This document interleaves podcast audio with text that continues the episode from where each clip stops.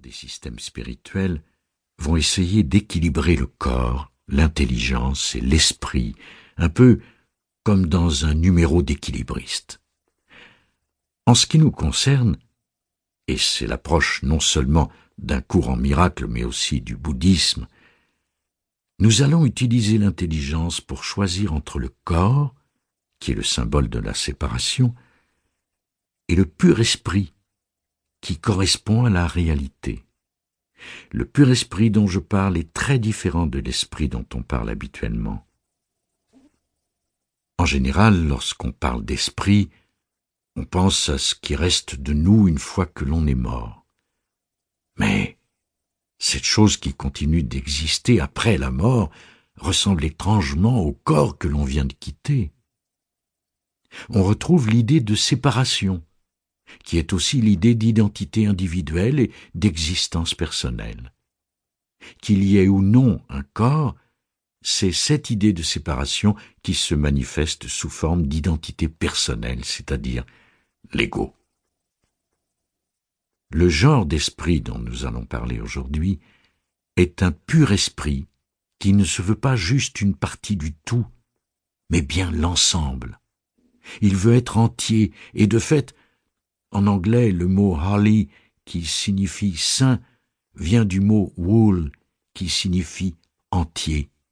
Cet esprit veut être quelque chose d'entier, de plein et de complet. Dans un cours en miracle, beaucoup de termes sont synonymes. Les mots pur esprit et amour ont en fait la même signification, tout comme la notion de ciel que le cours décrit comme étant la conscience de l'unité parfaite. Dans un cours en miracle, qui fut donné par Jésus, vous verrez que l'une des dix caractéristiques d'un enseignant de Dieu est la joie. Le cours parle aussi du rêve heureux. Il ne s'agit pas de souffrance ou de choses sombres, mais d'être heureux, de s'amuser. En fait, si vous mettez en pratique les principes dont nous allons parler, vous allez enlever de votre esprit la culpabilité qui se trouve dans votre inconscient. Au fur et à mesure que vous pratiquerez le type de pardon dont nous allons parler, vous permettrez au Saint-Esprit de guérir votre inconscient. Moins il y aura de culpabilité dans votre esprit, plus vous apprécierez ce que vous offre la vie. Il ne s'agit pas de renoncer à l'art, à la musique ou aux films que j'aime, ni aux, balades romantiques sur la plage et aux beaux couchers de soleil. En réalité, vous allez finir par apprécier davantage toutes ces choses en pratiquant les trois principales façons de défaire l'ego dont nous allons parler maintenant.